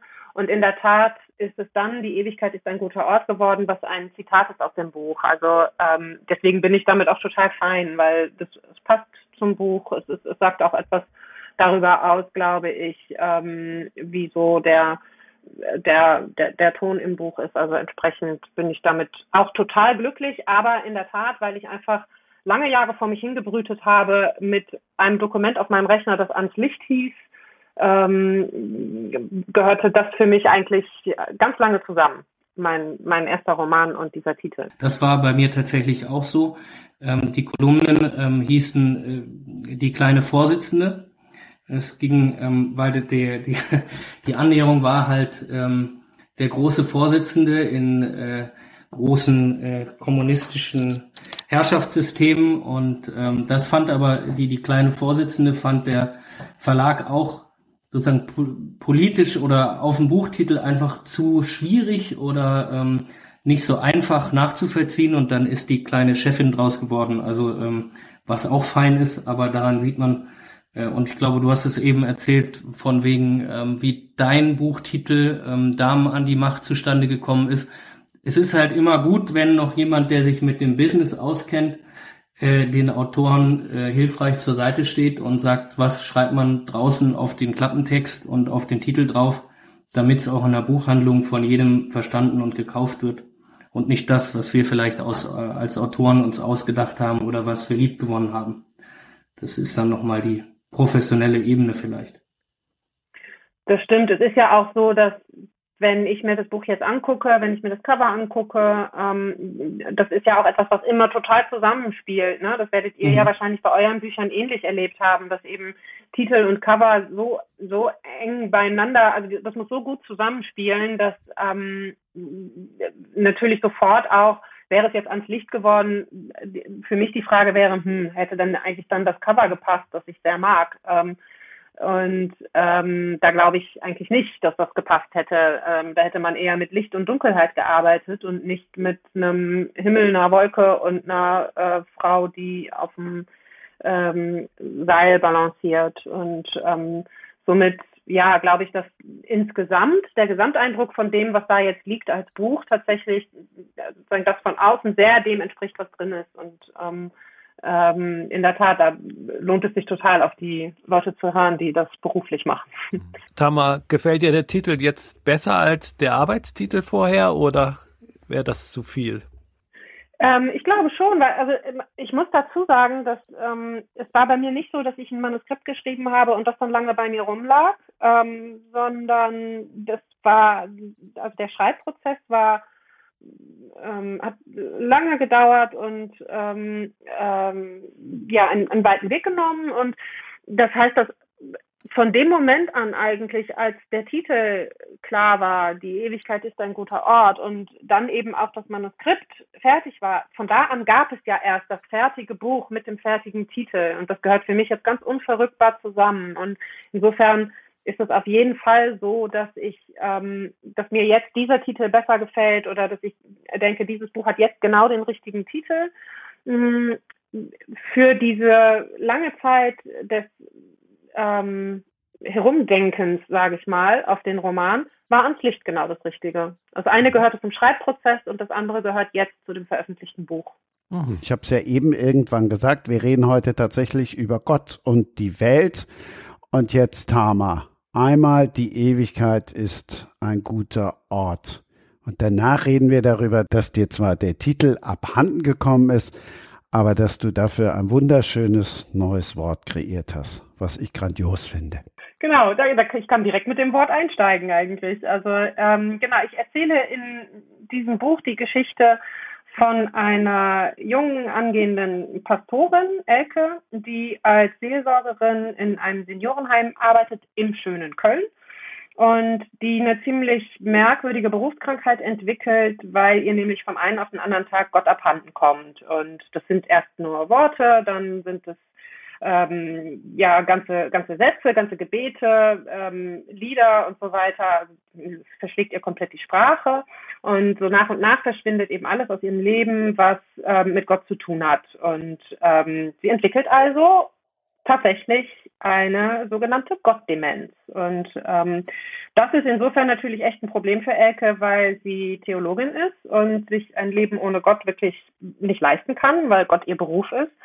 Und so macht sie sich dann eben auf die Suche nach der Ursache für diese merkwürdige Krankheit und ähm, reist dann zurück, zum Beispiel an den Ort ihrer Kindheit, wo ihr Vater als Pastor eine Gemeinde führt und ähm, ja, will halt eben ergründen, was da los ist in ihrem Gehirn. Und ähm, es gibt da so eine Familiengeschichte, die sie nicht aufgearbeitet hat und die möglicherweise etwas damit zu tun hat. Und ähm, das ist so der, ja, der Weg, den ähm, den der Roman sozusagen beschreibt mit, mit der Protagonistin. Wie viel steckt davon in der Pfarrerstochter? Also das ist überhaupt kein autobiografischer Roman, überhaupt nicht. Aber natürlich ähm, ist mir diese Welt nicht fremd, weil ich tatsächlich ziemlich viele TheologInnen in meiner Familie habe. Zum einen mein Vater, dann aber auch meine Schwester, die promoviert gerade in Theologie. Und so im erweiterten Familienkreis gibt es noch einige. Also das heißt, das ist eine Welt, mit der ich total aufgewachsen bin. Ähm, ich bin auch in, also sehr viel in Kirchen gewesen als Kind und ähm, war auch ein ziemlich frommes Kind, würde ich sagen. Und dementsprechend war das ein Thema, das mir einfach nah war. Also wir haben ja vorhin darüber gesprochen, wie ähm, ja, wie, wie weit entfernt eigentlich das, was, was, was man schreibt, von einem selber ist oder wie, wie äh, sehr die Figuren, die man entwirft, ähm, äh, sich von einem unterscheiden äh, müssen, damit es möglicherweise auch genug Distanz gibt, um überhaupt ähm, ähm, ja eine, eine interessante Figur schaffen zu können. Und da kann ich doch zumindest sagen, dass Elke mit mir äh, außer diesen ähm, familiären Background eigentlich nichts gemein hat. Ähm, in der Tat aber das Thema an sich, also die Frage danach, wie geht man eigentlich mit einem Verlust um? Also ich würde jetzt nicht unbedingt sagen, dass es nur ein, ähm, ein Buch ist über, über äh, Gott, sondern ganz explizit auch über die Welt und vor allem eben um Identität und ähm, die Fragen nach, nach einem tieferen Sinn. Also ähm, das ist eigentlich das, was, was für mich viel stärker im Vordergrund steht. Aber ich wollte das eben durchdeklinieren anhand einer ähm, ähm, Frau, die ein ganz, eine ganz wesentliche Motivation hat, um eben ähm, diesen tieferen Sinn zu finden, nämlich weil es tatsächlich ihr Beruf ist und ähm, sie darauf angewiesen ist, zumindest eine Position zu finden. Sie kann natürlich irgendwann sagen, ähm, das war's für mich, aber ähm, solange das in der Schwebe bleibt und sie eigentlich nicht genau weiß, wo sie steht und welche Orientierungspunkte sie nutzt im Leben, mh, mm, kann sie, glaube ich, auch nicht vorwärts gehen, sondern bleibt stehen im Leben. Der Begriff Gottdemenz, den, also das hat Christian schon äh, richtig gesagt, finde ich, ist wirklich großartig. Und ähm, mein, wir, wir teilen den Back Background, wie man äh, heute sagen würde. Mein, mein Vater ist auch evangelischer Pastor. Ah. Und ähm, der würde wahrscheinlich Gottdemenz tatsächlich als Zustandsbeschreibung auf weite Teile der evangelischen Kirche ähm, benutzen so wie er sie sieht, ähm, aber nicht so, ähm, so wie ich es jetzt bei dir raushöre, empathisch, liebevoll in Bezug auf deine Protagonistin, sondern eher als ähm, ja, beißende Kritik daran, wie sich Kirche in Teilen entwickelt, nämlich zu einer Art von ähm, fröhliches Beisammensein zum Ayurveda machen und äh, kochen und stricken, aber äh, das ganze komplizierte theologische, die Beziehung zu Gott, ähm, biblische Texte. Ähm, in der Wahrnehmung zumindest werden die immer weiter zurückgedrängt und es, die Predigten werden flacher und ähm, platter und ähm, einfacher. Ich, ich glaube, dass viele in der, die ich so kenne, in der Kirche damit in Teilen hadern, andere finden es auch gut. Also Stichwort, wo, wie kann die Kirche anschlussfähig sein an eine säkularisierte Gesellschaft, die mit vielen Metaphern ähm, und Gott in dem Sinne gar nichts mehr anfangen kann. Ähm, insofern ist auch der Begriff, ähm, glaube ich, weit über den konkreten Roman hinaus total interessant und mehrdeutig. Mhm.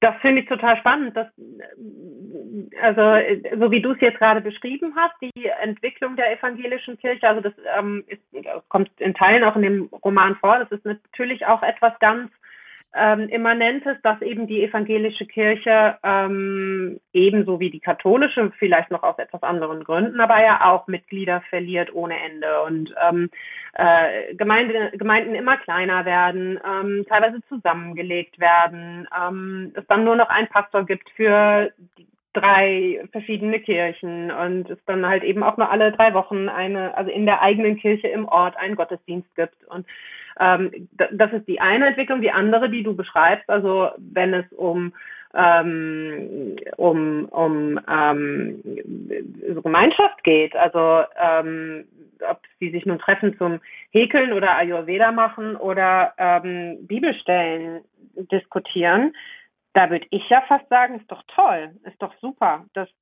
ähm, Kirche auf diese Art und Weise weiter existieren kann. Also warum, warum nicht? Warum ähm, warum muss Kirche ähm, reine Bibelauslegung sein oder ähm, warum muss es immer diesen, diesen harten theologischen Einschlag haben, wenn es doch auch eigentlich im Kern immer darum gegangen ist, Menschen zusammenzuhalten und Menschen gemeinsam einen tieferen Sinn zu geben und ähm, oder Menschen das Gefühl zu geben, dass sie miteinander etwas teilen und dass sie eben ähm, ja, Werte und Normen miteinander teilen können. Und ähm, da fände ich gar nicht so erheblich, ob es jetzt im Häkelkurs ist oder im Gottesdienst. Das ist eine spannende, spannende Diskussion in der Tat, weil es ist ähm, in meinem früheren Leben, als ich beim Kölner Stadtanzeiger tätig war, habe ich auch mal ähm, darüber geschrieben und da gab es viel Streit auch mit meiner ähm, Pfarrerin in, in meiner Gemeinde, wo ich lebe in Köln. Ähm, die Wahrnehmung, die ich so habe und subjektive These natürlich ist, dass die Gründe, warum Menschen aus der evangelischen Kirche austreten, ganz andere sind als bei der katholischen. Bei der katholischen liegt es daran, dass die Kirche zu unbeweglich ist und ähm, zu viele Dinge einfach aus der Zeit gefallen sind. Und ähm, bei der evangelischen Kirche nehme ich wahr, dass, dass der Markenkern verloren gegangen ist. Also du hast natürlich recht, ähm, die Kirche hat immer auch mit menschlicher Gemeinschaft zu tun. Aber menschliche Gemeinschaft habe ich auch im Sportverein. Also es gibt schon eine, eine zusätzliche Dimension, die es nur in der Kirche gibt oder nur in der Religion. Das ist ja in anderen Religionen auch so. Und das ist die Beziehung zu Gott.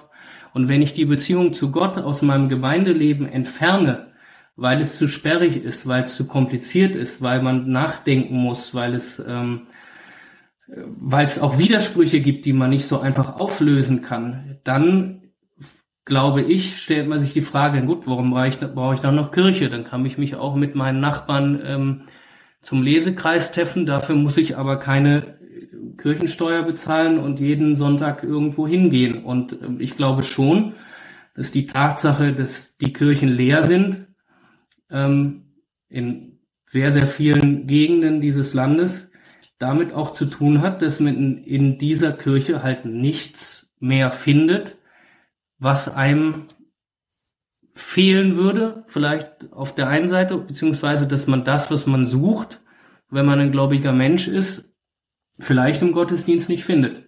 Weil es heißt ja nicht Treffen am Sonntag, sondern es heißt Gottesdienst. Hm.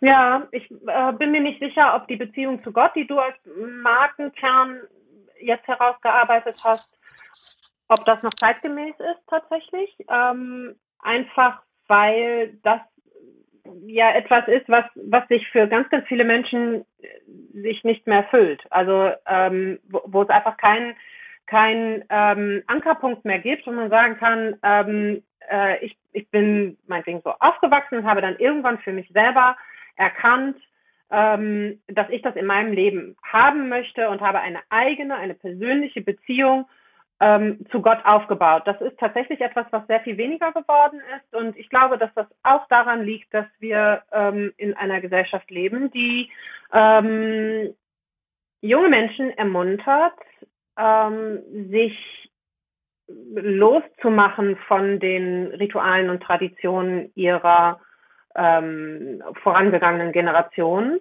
Und das würde ich jetzt erstmal als was Gutes empfinden. Ich finde auch natürlich es äh, traurig, wenn, wenn solche Gemeinschaften verloren gehen. Und ich glaube auch, dass Kirche eine einzigartige Gemeinschaft sein kann. Ähm, aber ich bin mir nicht sicher, ob man Gott dafür in den, in den Mittelpunkt stellen muss oder ob es nicht tatsächlich auch ähm, eine eigene Berechtigung hat, wenn man, wenn man sagt, ähm, äh, die Beziehung zu Gott, die ist für jeden persönlich und, und äh, singulär sagen, zu, zu äh, betrachten. Ähm, aber das, was wir alle gemein haben, ist das, was sich möglicherweise daraus ergibt, äh, nämlich, dass wir seit, ähm, seit dem Anbeginn der Zeit daraus Werte ableiten, die uns wichtig sind, wie zum Beispiel Nächstenliebe. Das ist ja nicht das, wofür du in den Sportverein gehst, ne? Oder oder halt in den ähm, äh, in, in, in sonstigen Hobbys nachgehst, ähm, sondern äh, du, du hast eine Gemeinschaft von Menschen, die Werte teilen.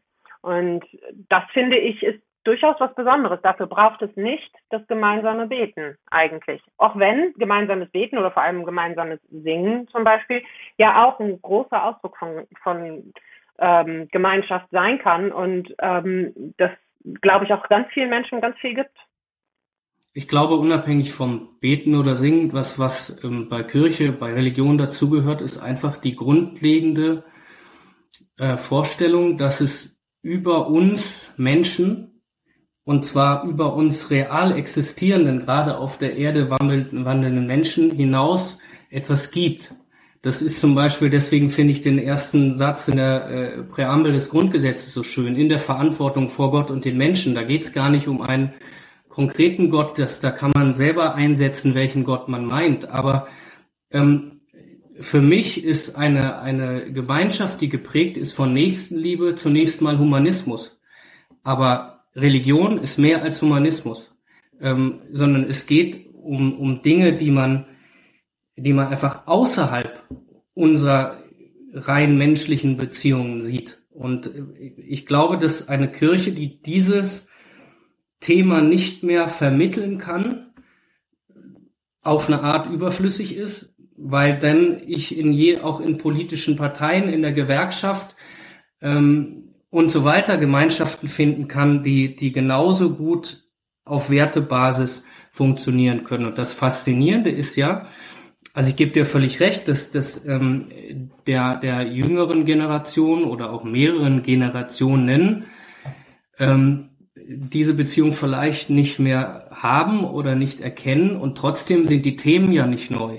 Also wenn ich denke, wie wir als Gesellschaft, die wir zutiefst vom, vom Christentum geprägt sind, ob wir wollen oder nicht, mit Krisen umgehen, wie wir auf den Klimawandel gucken, wie wir in jeder Generation alle 20 Jahre wieder fest davon ausgehen, in dieser Generation geht die Welt aber nun wirklich unter. Ähm, und du liest dann eine Bibel, dann stellst du fest, dass wir das in, in jeder Generation seit Jahrtausenden, das ein, ein durchgängiges Motiv ist. Und nur durch die Beschäftigung mit, mit Theologie, mit, mit Gott, mit den größeren Zusammenhängen komme ich vielleicht dazu zu sagen, die Welt nach dem Bund äh, Noahs ähm, mit Gott, sie wird nicht untergehen. Wir werden es nicht hinkriegen und es ist die falsche Perspektive. Jetzt mal als Beispiel. Und ich glaube, dass wir viel religiöser sind ähm, in unserer Art, die Welt zu betrachten, als wir uns eingestehen oder als wir wissen, weil man sich kaum noch damit auseinandersetzt. Ah, das glaube ich auch. Ich, ich bin da auch durchaus bei dir, was dieses Übergeordnete angeht. Ich glaube aber, dass man es nicht unbedingt Gott nennen muss, sondern dass es eigentlich in einer, ähm, es, es geht um Positionierung, es geht um die Positionierung des Menschen und letzten Endes damit dann um Demut. Also. Ähm, das, das Anerkennen des Menschen ähm, als, äh, also in, der in seiner Existenz ähm, kleiner ist als das größere Ganze. Und, ähm, und ich, ich, ich weiß nicht genau, ähm, ob das Konzept Gott dann mh, mm, ja noch, noch eben junge Leute erreicht, die tatsächlich die Welt untergehen sehen und ja auch zu Recht. Ähm, oder ob es nicht dann tatsächlich auch sich lohnt, sich neue Konzepte zu überlegen, wie man ähm, diese jungen Leute erreicht, indem es dann tatsächlich offener wird und wir einfach darüber reden, wie wir als ähm, Gesellschaft mit anderen Gesellschaften umgehen, wie wir mit marginalisierten Gruppen umgehen, wie wir ähm, ähm, mit der Erde umgehen. Die Erde ist des Herrn, also sie ist uns geschenkt. Ähm, das leitet sich für mich ganz, ganz stark durchaus auch an, an ähm, aus dem Glauben ab. Und ähm, ähm, das bedeutet für mich durchaus auch, dass jeder, der sich versucht in der Welt zu positionieren und ähm, der sich Gedanken darüber macht, wie wir leben wollen, ähm, im Grunde seines Denkens auch religiös ist. Ähm, das würde ich so durchaus auch unterschreiben. Sind die anderen jetzt nach dem theologischen Exkurs irgendwie sprachlos? ich lausche da mit Faszination. Ähm, ich stelle mir gerade die Frage, ob ihr, ähm, also ich hol, hol mal irgendwie anders aus. Ich hatte früher auch eine kleine fromme Phase. Ich komme nicht aus dem Theologenhaushalt, durchaus aber aus dem christlichen Haushalt. Hab mir den Glauben dann aber irgendwann äh, abtrainiert noch im Jugendalter, im späten Jugendalter und äh, irgendwann habe ich einen Pastor getroffen, wieder getroffen, den ich immer sehr, sehr mochte, der aber auch nicht so gläubig im traditionellen Sinne ist, sage ich jetzt mal so ein bisschen unscharf und ihm die Frage gestellt, ob er eigentlich an Gott glaubt. Also ein Pastor habe ich die Frage gestellt. Was würdet ihr meinen, wenn man euren Eltern, euren Vätern diese Frage stellt? Würden Sie das spontan und entrüstet gleich bejahen? Oder der Pastor, den ich gefragt habe, hat nämlich zu meiner Überraschung gesagt, ja, das ist eine komplizierte Frage. so. ja, Hm. Also mein Vater würde sehr weit ausholen mhm. und, und sehr lange reden. Mhm. Ähm, und ich glaube, dass es eben tatsächlich, also letztlich ist, ist, glaube ich, die Antwort auf diese Frage, es ist kompliziert. Und ich mhm. weiß nicht, wie viele Menschen es gibt, die aus dem Gründen ihres Herzens sagen würden, ähm, ja, natürlich ähm, glaube ich uneingeschränkt an dieses übergeordnete ähm, diese, diese übergeordnete Existenz, die ich weder sehen noch beweisen äh, noch noch hören kann, die nicht mit die die nicht wirklich mit mir spricht ähm, und die äh, de, deren äh, an die ich einfach glauben muss und darin liegt sozusagen der, der, der eigentliche christliche Glaube sozusagen. Das ähm, ist, ich, also ich glaube, dass sehr viele Menschen ähm, diese Zweifel haben und dass die auch total ähm, legitim sind und dass die möglicherweise auch äh, eigentlich den Hauptteil des Glaubens ausmachen, weil es um eine Auseinandersetzung geht mit, ähm, mit, mit Gott und der Welt, wenn du so willst. Also mein Vater würde auch, glaube ich, nicht einfach mit Ja oder Nein antworten. Ähm, das teilen unsere Väter offenbar. Meiner würde auch sehr weit ausholen und sehr lange sprechen. Ähm, und trotzdem glaube ich aber, dass, dass er im tiefsten Inneren ähm, diese Beziehung zu Gott hat, die ich vermutlich zum Beispiel nicht habe und ich glaube, dass die ähm, ganz wesentlich zu, zu ihm dazugehört. Ähm, ich hatte lustigerweise, obwohl ich in einem Pfarrershaushalt groß geworden bin, nie eine fromme Phase. Ähm, ich war in der, in der Schulzeit, also ich habe mal ein Jahr Werte und Normen gemacht, weil ich, ähm, also das war das äh, Ersatzfach im äh, Land Niedersachsen zur Religion, weil ich ähm, damit nichts mehr zu tun haben wollte. Und dann hat mich die Qualität dieses Unterrichtsfachs, Werte und Normen und ähm, das Niveau, auf dem dann äh, damals über Glaube und ähm, die Bibel gesprochen wurde, davon abgeschreckt und ähm, dann habe ich gedacht, ja, so schlecht ist Religion dann doch wieder nicht. Und dann habe ich auch ähm, mal drei Jahre für eine, ähm, für eine jüdische Wochenzeitung gearbeitet. Und inzwischen würde ich sagen, völlig unabhängig, ob ich an Gott jetzt glaube oder nicht, ich erwische mich jedenfalls dabei, dass es kaum Texte gibt, die ich in meinem Leben gelesen habe oder lesen kann, die mich so berühren wie es Texte aus der Bibel oder äh, der Torah sind. Und es gibt, gibt ähm, Kirchenlieder ähm, oder, oder Sätze, an denen ich rumkaue. Ähm, ist, du wirst es besser wissen wahrscheinlich, Tamar, äh, wie das Lied heißt, aber es gibt einen, einen Liedtext, in dem vorkommt, Punkt, Punkt, Punkt, er wirkt den Tod.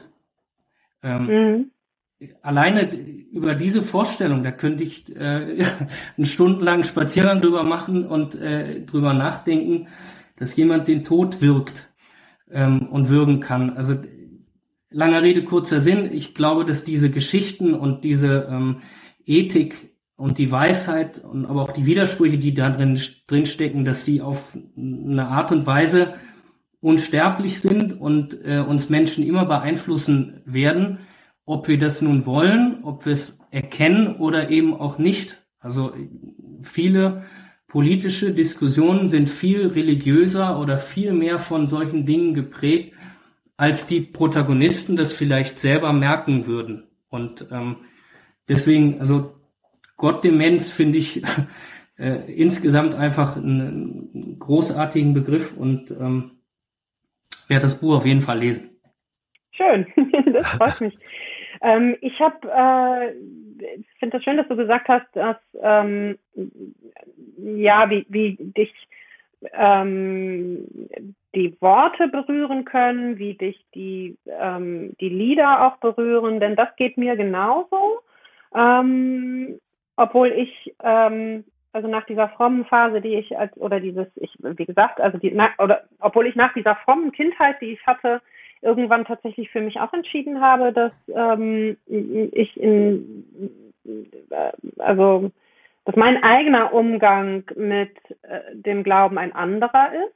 Ich glaube, dass aber trotzdem es diese diese Emotionalität gibt, die halt in den Texten liegt und die in den Liedern liegt, die das werde ich nie loswerden. Das ist mhm. ähm, das ist ein also ähm, das, das kann ein Knopfdruck sein für mich ähm, und ich bin sofort eigentlich ähm, emotional berührt. Die Frage ist für mich dann so ein bisschen, ob das ähm, möglicherweise auch einfach ähm, aus der Tradition und aus dem Ritual herauskommt, weil es sich natürlich verbindet einfach mit der Kindheit, mit äh, längst vergangenen Zeiten, einfach, also ob, ob darin nicht dann auch einfach eine gewisse Nostalgie oder eine, eine Melancholie des Älterwerdens steckt, mm, oder ob es mich berührt aufgrund des Inhalts. Das kann ich nicht unterscheiden, das weiß ich nicht.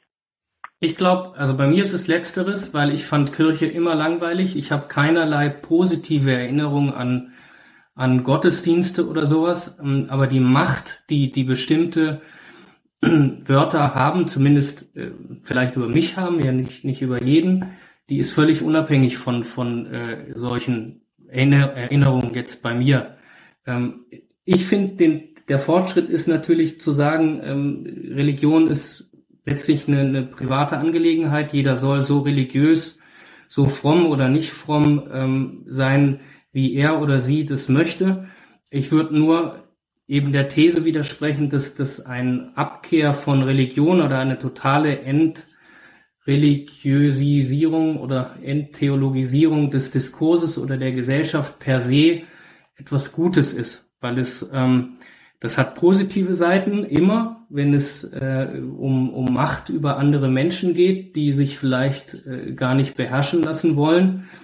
Das kann aber auch negative Seiten haben. Also das, ich habe mal, als ich beim Stadtanzeiger noch war, ähm, zwei Leitartikel über die Beschneidungsdebatte geschrieben, die es damals ähm, ausgehend, glaube ich, von einem Gerichtsurteil in Köln gab und wirklich mit die schlimmsten, widerlichsten antisemitischsten und äh, ähm, islamophobsten ähm, E-Mails und Briefe, die ich in meinem Leben bekommen habe, waren die, die aufgeklärte antireligiöse Humanisten mir geschrieben haben, die sozusagen im, im, in dem festen Wissen, dass sie das Wohl der Kinder äh, und der ähm, zu beschneidenden äh, kleinen Jungs im Auge haben, überhaupt nicht merken, dass sie ganz, ganz schlimme Hetze betreiben, in dem, wie sie über religiöse Menschen schreiben oder über sie denken. Und deswegen ähm, glaube ich, dass das ähm, nicht per se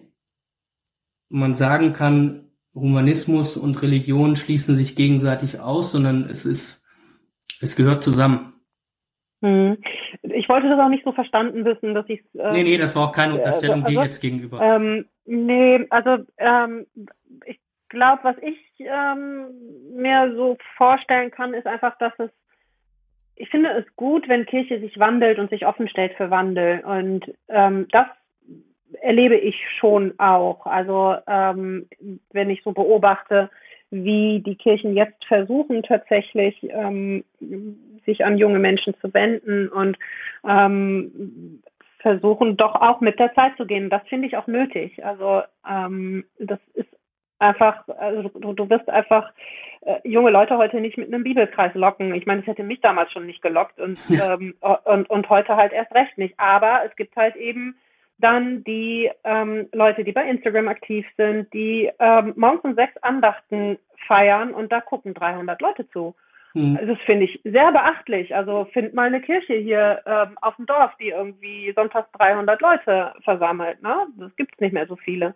Und ähm, es gibt also da durchaus, glaube ich, eine ganz große Sehnsucht in der Gesellschaft nach einer ähm, gemeinsam gelebten Spiritualität. Und dafür müssen neue Formen gefunden werden. Mhm. Und ähm, das ist ein Prozess, glaube ich, der gerade im Gange ist.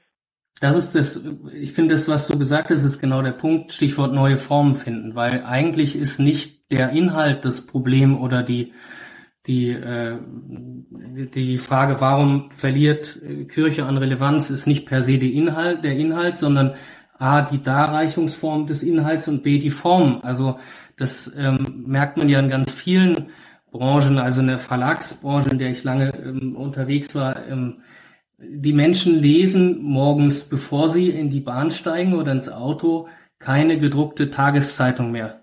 Das heißt aber nicht, dass die Inhalte, die in gedruckten Tageszeitungen drinstehen, irrelevant geworden wären. Und genauso ist es mit der Kirche auch. Die, mhm. Das moderne Familienleben ist nicht mehr darauf ausgerichtet, morgens um zehn versammelt in einer mehr oder weniger gut beheizten ähm, Kirche zusammenzusitzen, weil man sonntags vormittags was anderes macht. Das heißt aber nicht, dass automatisch das, was man früher sonntags vormittags in der Kirche gemacht hat, irrelevant geworden ist. Und das, ich finde, gefährlich wäre, wenn eben genau das das Missverständnis wäre, wenn man sagt, wir schmeißen die Inhalte über Bord und treffen uns trotzdem weiter sonntags um 10, sondern vielleicht geht es eher darum, sich freitags um 17.30 Uhr nicht so lange, sondern in Instagram ähm, äh, erlebbaren Häppchen über dieselben Dinge zu unterhalten, über die man sich letztlich seit 2000 Jahren unterhält. Ja, genau. Und eben dann diese neuen Formen auch zu nutzen und zu sehen, dass das ein ganz großer Vorteil sein kann, wenn zum Beispiel bei Instagram ähm, das ein interaktives Modell ist. Also ähm, ne, in, ähm, wo, wo tatsächlich Leute, die ähm, sich morgens dann diese kleine Zeit für sich nehmen, um an einer solchen Andacht teilzunehmen, auch ähm, in die Kommentare schreiben können, wie es ihnen gerade geht und mhm. was sie gerade fühlen, ähm, würden die ja in der Kirche auch nicht machen. Ne? Die würden nicht aufstehen und sagen, ähm, äh, danke, dass ich hier sein kann. Ich, das tut mir gerade total gut. Ähm, und vielleicht ist es aber sehr schön, wenn man das halt mitteilen kann. Und ähm, genau, dafür braucht es halt eben dann diese, diese neuen Formen. Oder dieser Satz in der Predigt war gerade Quatsch. das, Oder das, ja. Klar, das äh, ja. erinnert mich an, äh, Christian, du, du weißt es in deiner, was ist das, die 78. Folge, ging es, glaube ich, um das Dieter Hildebrand-Zitat zum Thema Schiedsrichter. Also ähm, mit dem Schiedsrichter, nachdem er gepfiffen hat, eine Debatte zu führen, ist ungefähr so wie in der Kirche aufzustehen und eine Debatte zu führen. Aber ähm, so, so schön wie dieses Bild von Dieter Hildebrand ist, so ja, so, so aus der Zeit gefallen ist es vielleicht, wenn wir über Gottesdienst reden, weil ähm, das genau der Punkt ist. Das ist auch das, was ich immer schwer zu ertragen fand Wein an Weihnachten in der Kirche. Da steht also vorne eine Theologin oder ein Theologe und legt einen biblischen Text aus und nach dem dritten Satz habe ich das Gefühl, ja, aber das ist eine Richtung, in die ich mit demselben Text überhaupt gar nicht gehen will. Und ähm, wo ist der Raum dafür zu sagen, wie seht ihr das eigentlich gerade die ihr hier alle versammelt seid. Und die Grundlage dafür ist natürlich auch, dazu muss ich den Text aber kennen. Also ich kann halt nicht einfach nur über Gefühle sprechen und wie geht's mir damit, wenn ich von der Materie null Ahnung habe. Ich muss es nicht studiert haben, aber wie früher im Seminar, ist halt immer doof, wenn einer sich meldet und die ganze Zeit diskutiert, der aber die Lektüre nicht gelesen hat. So, ähm, und ich glaube, darauf kommt es schon ein bisschen an, das zu demokratisieren, freier zu machen, neue Formen zu ermöglichen, aber eben ohne das Ganze vom Inhalt her zu entkernen und nur noch ähm, viel gut Ayurveda zu machen. Ja, es kommt vielleicht auch ein bisschen einfach auf die Art und Weise an, wie man dann mit diesen Texten umgeht. Also, ähm, weil tatsächlich sind ja, also ich, ich gebe dir total recht, man muss über die Materie Bescheid wissen, wenn man mitreden will. Ähm, ich weiß nicht so genau, wie das ist heutzutage, also wie, ähm, wie viel Bibelkunde noch vorhanden ist, so. Ähm, dabei ist es aber ja eigentlich, äh, also ist ja ein, ein, spannender Text. Also man kann es ja auch einfach sehen als eine Ansammlung von Geschichten, die ähm, ganz viel über Menschen aussagen. Man kann sich dann ja dazu verhalten tatsächlich mhm. und kann sagen, diese Geschichte, damit kann ich nichts anfangen. Ich bin total bescheuert, ähm, dass da irgendwie einer seinen Sohn opfern soll. Was soll denn das? Und dann kannst du darüber ins Gespräch gehen. Aber in der Tat dafür ähm, brauchst du die ähm, brauchst du die Grundlage ähm, die du entweder dann gemeinsam erarbeitest oder die halt die Leute mitbringen. Wenn sie sie nicht mitbringen, dann, ähm, dann muss die sozusagen mitgedacht werden. Also ähm, ja. Und weil es eben um die großen Fragen nicht nur dieser alten Texte geht, sondern auch die Fragen unserer Zeit. Also alleine dies, womit wir ja ganz am Anfang beim Thema äh, Schach-WM gesprochen haben, äh, der russische Krieg in der Ukraine. Wie halte ich, wie verhalte ich mich denn als Christ dazu? ich kann nicht die Bibel hernehmen und sagen, Pazifismus ist die einzige ähm, gottgefällige Hallo, Antwort. Ich kann die Bibel aber auch nicht hernehmen und sagen, ähm, Bomben auf Moskau ist die richtige Antwort. Sondern ähm, auch diese Frage, beziehungsweise auch diese Antwort ist sehr kompliziert. Und ähm, die Religion kann mir dann nicht helfen, wenn ich erwarte, dass ich äh, auf Seite 7 in irgendeinem Buch nachschlage und da steht, wie ich es machen soll. So einfach ist es nicht. Ähm, äh, manchmal hilft's aber, dass man ein Werk hat, wo bestimmte Dinge schon mal durchdacht worden sind und man sich darüber äh, nachdenken kann gemeinsam, wie lege ich das, hier, äh, das denn aus und wie verhalte ich mich denn? Ähm, und deswegen, das meine ich halt, es gibt bestimmte Fragen, die, die sind halt ähm, ewig letztlich, ob wir wollen oder nicht. Der Bräutigam und der Katholik haben aufmerksam zugehört. Die letzte Frage ist, was sagt denn bitteschön zu alledem Gertrude? Äh, so richtig, so richtig gut kann die ja nicht sprechen, obwohl, obwohl äh, sie, sie ein Papagei ist. Also genau, also, also ähm, ich kann dazu noch kurz erzählen, es ähm, äh, gibt in meinem Buch eine ähm, eine ganz wichtige Figur, ähm, nicht menschlicher Art, sondern es ist ein Tier, es ist ein Papagei. Sie heißt Gertrude oder Gertrude, sie heißt nämlich nach Gertrude Stein, amerikanische Schriftstellerin. Und ähm, die äh, Elke, die Protagonistin, die kommt auf unverhofften Wegen zu diesem Vogel und ähm, der bricht eigentlich in ihr relativ geordnetes Leben ein und bringt da ordentlich Chaos mit. Also darum ging es eigentlich ähm, für mich ähm, also dabei, dass ich eigentlich ein Element haben wollte in dem Buch, das, ähm, das Ordnung aufbricht und Chaos schafft. Und das macht dieser Vogel. Und ich wollte ein Element haben, womit diese Ausgabe weltlich endet. Ich danke euch. Es war ein großes Vergnügen. Gott und die Welt tatsächlich einmal Books and Sports as it best. Dankeschön. Genau, ich hätte auch gerne noch, äh, also ich, ich, hätte auch gerne noch weiter über Schach und, und so geredet. Also ähm, hat viel Spaß gemacht. Vielen Dank. Ja, ich werde dein Buch auch kaufen und äh, dann werde ich auch den Werdegang des VfB Stuttgart verfolgen. Das, das gehört sich ja. Ciao. Tschüss. Das war Sprenger spricht. Hashtag Books and Sports.